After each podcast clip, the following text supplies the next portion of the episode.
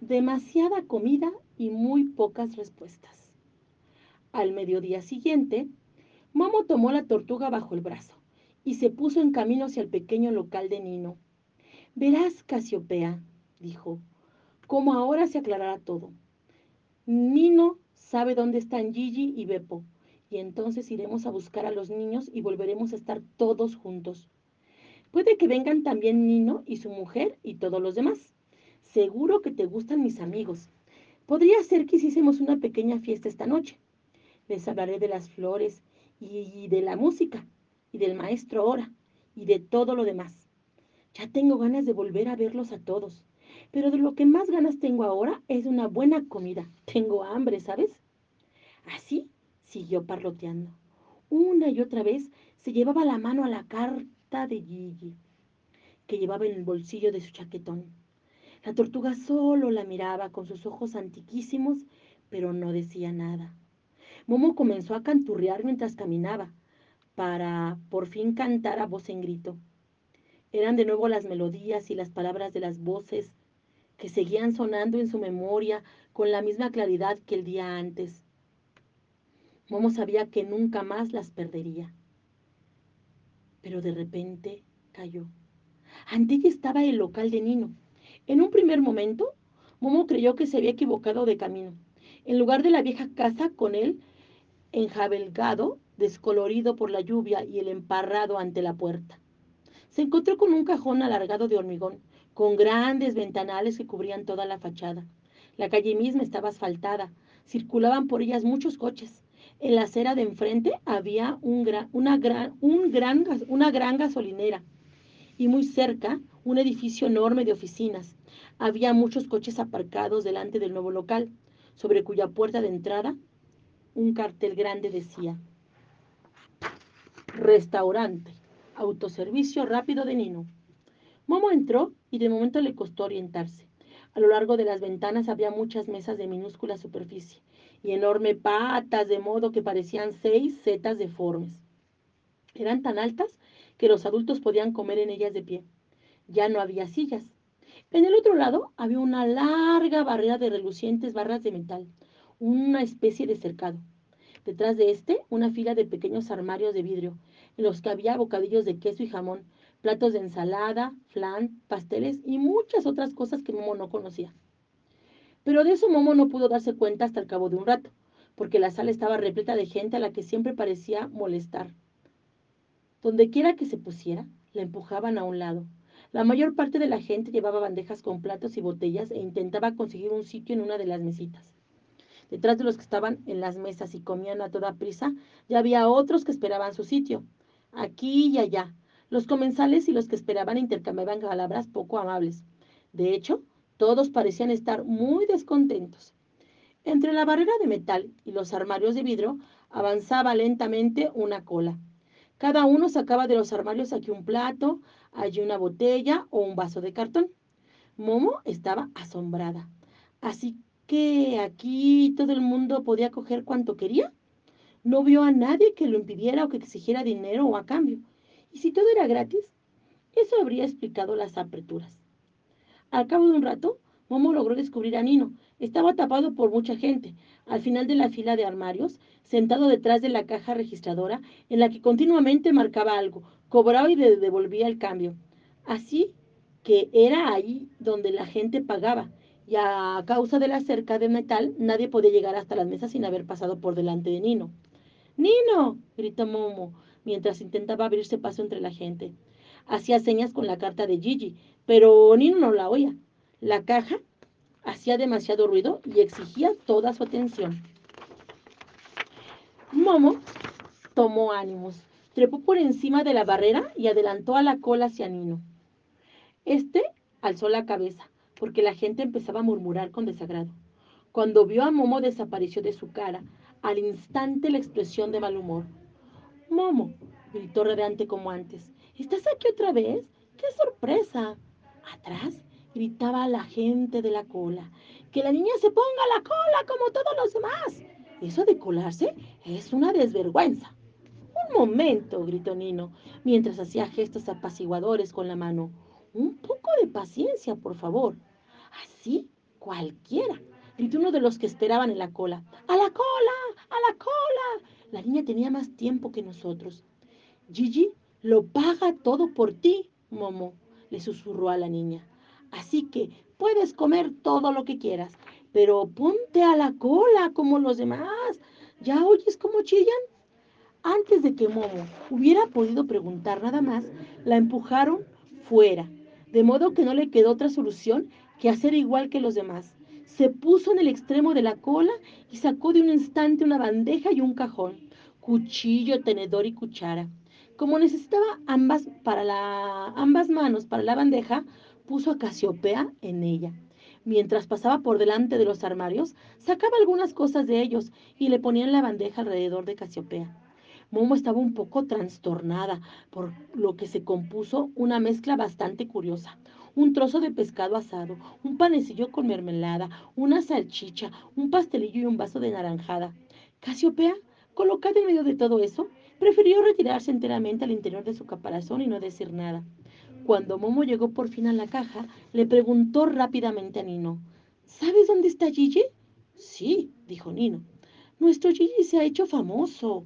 Todos estamos muy orgullosos de él porque, al fin y al cabo, es uno de los nuestros. Se le puede ver muchas veces en la televisión y también habla por radio. Y los periódicos siempre dicen una u otra cosa de él. Hace poco vinieron a verme dos periodistas para conocer su vida de antes. Yo les conté la historia de Gigi. ¡Más deprisa! ¡Los de delante! gritaron algunas voces de la cola. Pero, ¿por qué ya no viene? preguntó Momo.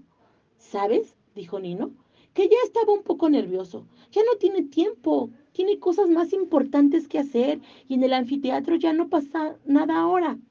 ¿Qué pasa con vosotros? gritó con una voz enfadada en la cola. ¿Creéis que ¿Tenemos ganas de quedarnos aquí para siempre? ¿Y dónde vive ahora? preguntó Momotenaz. En algún lugar de la colina verde, contestó Nino. Parece que tiene una villa muy bonita, con un gran parque. Pero ahora sigue, por favor. En realidad, Momo no quería irse, porque aún le quedaban muchas preguntas por hacer, pero la empujaron. Se fue con su bandeja hacia las mesitas, donde efectivamente encontró, después de haber esperado un poquito, un sitio aunque también es verdad que la mesita era demasiado alta para ella, de modo que apenas podía asomar la nariz. Cuando puso su bandeja en la mesa, los demás miraron con cara de asco a la tortuga. ¿Qué cosas? le dijo uno a su vecino, lo que hay que soportar hoy en día. ¿Qué quiere usted? gruñó el otro. La juventud de hoy. Pero no dijeron nada más, ni se ocuparon de Momo, aunque ya de por sí resultaba suficientemente difícil la comida, porque apenas podía ver su plato pero como tenía mucha hambre, se lo comió todo. Ahora ya no tenía más apetito, pero todavía quería saber qué había sido de Beppo. Así que volvió a ponerse en la cola, y como temía que la gente volviera a enfadarse si se limitaba a estarse ahí en medio, otra vez se colocó en su bandeja una serie de cosas. Cuando por fin volvió a estar ante Nino le preguntó, ¿y dónde está Beppo Barrendero? Te ha esperado mucho tiempo, explicó Nino a toda prisa, pues tenía un nuevo de su clientela.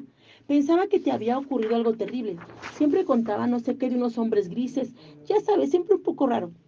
¡Eh! ¡Esos dos! gritó uno en la cola. ¿Os habéis dormido? Enseguida, señor, le gritó Nino. Y entonces preguntó Momo. ¿Entonces hizo enfadar a la policía? continuó Nino, pasándose nervioso la mano por la cara. Quería a toda costa que te buscaran. Por lo que sé, lo encerraron finalmente en una especie de sanatorio. No sé qué más. Maldita sea, gritó uno colérico. ¿Qué es esto? ¿Un autoservicio rápido o una sala de espera? ¿Tenéis una reunión de familia vosotros dos? Un instante, gritó Nino suplicante. ¿Todavía sigue allí? preguntó Momo. Creo que no, contestó Nino. Dicen que lo soltaron porque era inofensivo. Entonces, ¿dónde está ahora? Ni idea, de verdad, Momo. Pero ahora, por favor, sigue adelante. Una vez más, la gente de la cola apartó a Momo empujones. Una vez más, se fue a una de las mesas, esperó hasta que le dejaron un sitio y tragó la comida lo mejor que pudo. Esta vez ya le gustó bastante menos. Está claro que a Momo no se le ocurrió ni siquiera dejarse la comida en el plato. Todavía le quedaba un por saber que había sido de los niños que antes siempre iban a verla. No había otro remedio. Tenía que ponerse de nuevo en la cola de los que esperaban, pasar por delante de los armarios y llenar la bandeja de alimentos para que la gente no se enfadara con ella. Por fin volví a estar ante la caja con Nino. ¿Y los niños? preguntó. ¿Qué es de ellos? Todo eso ha cambiado ahora, explicó Nino, a quien, al ver de nuevo a Momo, se le cubrió la cara de sudor. No te lo puedo explicar ahora, ya ves cómo van las cosas aquí. Pero, ¿por qué no vienen ya? insistió Momo tosuda en su pregunta. Todos los niños de los que no puede ocuparse nadie están desalojados. Ahora en depósitos de niños. Sí, están alojados ahora en depósitos de niños. No se les puede dejar solos porque, bueno, ahora cuidan de ellos. ¿Eh? Vosotros, charlatanes, volvían a gritar las voces de la cola. A ver si os dais un poco de prisa. Nosotros también queremos comer. ¿Mis amigos? preguntó Momo incrédula. ¿De verdad ellos han querido eso? No les han preguntado, replicó Nino, mientras pasaba nervioso con las manos sobre las teclas de la caja registradora. No se puede dejar que los niños decidan sobre una cosa así. Se ha procurado que desaparezcan de la calle. Y eso es lo más importante, ¿no? Momo no contestó, sino que se limitó a mirar a Nino y esto acabó de confundirle. Por todos los diablos, volvió a gritar desde la cola una voz iracunda. ¡Qué modo de perder el tiempo! ¿Teníais que hacer vuestra tertulia precisamente ahora? ¿Y qué voy a hacer ahora yo? Preguntó Momo en voz baja. ¿Sin mis amigos? Nino se encogió de hombros y se estrujó de los dedos. Momo, dijo, tomando aliento profundamente como alguien que ha de hacer un gran esfuerzo para conservar la calma. Sé razonable y vuelvo en cualquier otro momento. En serio que ahora no tengo tiempo para discutir contigo lo que has de hacer. Siempre podrás comer, ya lo sabes, pero yo en tu lugar iría a uno de esos depósitos de niños, donde estarás ocupada y donde incluso aprenderás algo. De todos modos te llevarán allí si vas paseando sola por la calle. Momo volvió a quedarse callada y solo miró a Nino. La gente que esperaba la apartó. Fue a una de las mesas y se comió automáticamente su tercera comida, aunque apenas le cabía y sabía a lana y papel. Después se sintió mal. Tomó a Casiopea bajo el brazo y salió, sin volver a mirar atrás. ¡Eh, Momo! le gritó Nino, que la vio en el último momento. Todavía no me has dicho dónde has estado todo este tiempo. Espera un poco. Pero ya llegaban los clientes siguientes y volvió a teclear sobre la caja, a recibir dinero y a dar el cambio. Hacía rato que había vuelto a desaparecer la sonrisa de su cara. Comida, sí, le dijo Momo a Casiopea cuando volvieron a estar en el viejo anfiteatro. Comida sí que me han dado, pero aún así me da la sensación de no estar satisfecha. Y al cabo de un rato añadió, ¿no habría podido hablarle a Nino de la música y de las flores? Al cabo de un ratito más, volvió a añadir, pero mañana iremos a buscar a Gigi. Seguro que te gusta, Casiopea, ya verás pero en el caparazón, de la tortuga no apareció más que una gran interrogante.